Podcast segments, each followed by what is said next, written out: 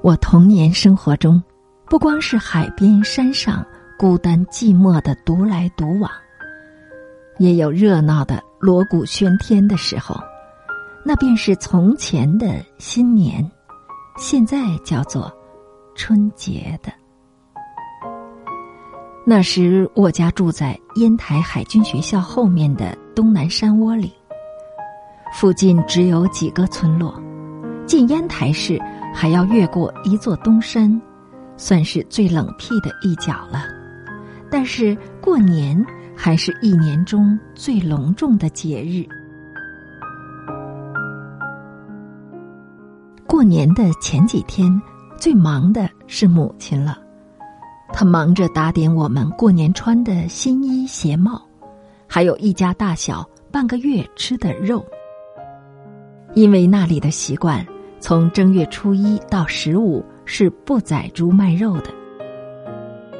我看见母亲系起围裙，挽上袖子，往大坛子里装上大块大块的喷香的裹满红糟的糟肉。还有用酱油、白糖和各种香料煮的卤肉，还蒸上好几笼屉的红糖年糕。当母亲做这些事的时候，旁边站着的不只是我们几个馋孩子，还有旁边帮忙的厨师傅和于妈。父亲呢，就为放学的孩子们准备新年的娱乐。在海军学校上学的。不但有我的堂哥哥，还有表哥哥，真是一表三千里。什么姑表哥、舅表哥、姨表哥，至少有七八个。父亲从烟台市上买回一套吹打乐器，锣、鼓、箫、笛、二胡、乐琴，弹奏起来真是热闹的很。只是我挤不进他们的乐队里去。我只能白天放些父亲给我们买回来的鞭炮，晚上放些烟花。大的是一桶一桶的放在地上放，火树银花璀璨的很。我最喜欢的还是一种最小最简单的滴滴金，那是一条小纸捻儿，卷着一点火药，可以拿在手里点起来。痴痴的响，爆出点点火星。记得我们初一早起，换上新衣新鞋，先拜祖宗。我们家不供神佛，供桌上只有祖宗牌位、香、烛和祭品。这一桌酒菜就是我们新年的午餐。然后给父母亲和长辈拜年，我拿到的红纸包里的压岁钱，大多是一元锃亮的墨西哥战人银元，我都请母亲替我收起。最有趣的，还是从各个农村来耍花卉的了。演员们都是各个村落里东闲的农民，节目大多是跑旱船。和王大娘鞠大刚之类，演女角儿的都是村里的年轻人，搽着很厚的脂粉。鼓乐前导，后面就簇拥着许多小孩子。到我们家门首，自然就围上一大群人，于是他们就穿走演唱了起来，有乐器伴奏，歌曲大都滑稽可笑。引得大家笑声不断。耍完了，我们就拿烟酒点心慰劳他们。这个村的花卉刚走，那个村的又来了。最先来的自然是离我们最近的金沟寨的花卉。我十一岁那年，回到故乡的福建福州，那里过年又热闹多了。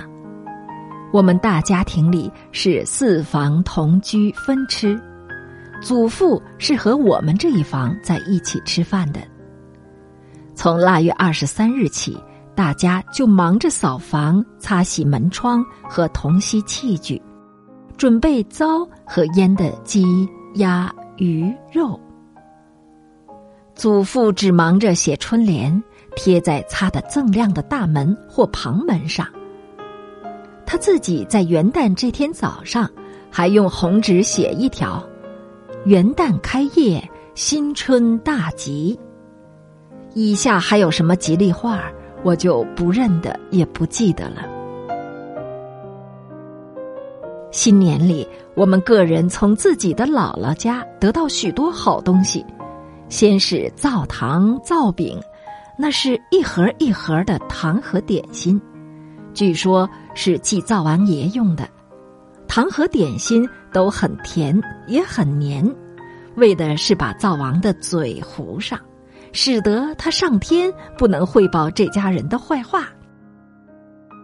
最好的东西还是灯笼。福州方言“灯”和“丁”同音。因此，送灯的数目总比孩子的数目多一些，是添丁的意思。那时我的弟弟们还小，不会和我抢，多的那一盏总是给我。这些灯有纸的，有纱的，还有玻璃的。于是我屋墙上挂的是走马灯，上面的人物是三英战吕布，手里提的。是两眼会活动的金鱼灯，另一手就拉着一盏脚下有轮子的白兔灯。同时，我家所在的南后街本是个灯市，这一条街上大多是灯铺。我家门口的万兴桶石店，平时除了卖各种红漆金边的半价用的大小桶子之外，就兼卖各种的灯。那就不是孩子们举着玩的灯笼了，而是上面画着精细的花鸟人物的大玻璃灯、纱灯、料丝灯、牛角灯等等。元宵之夜都点了起来，真是花市灯如昼，游人如织，欢笑满街。元宵过后，一年一度的。光彩辉煌的日子就完结了。当大人们让我们把许多玩够的灯笼放在一起烧了之后，说：“从明天起，好好收收心，上学去吧。”我们默默的听着，看着天井里那些灯笼的星星余烬，恋恋不舍的，带着一种说不出的。惆怅寂寞之感，上床睡觉的时候，这一夜的滋味儿真不好过。各位微友，您收听到的是冰心写于一九八五年一月三十日的《童年的春节》。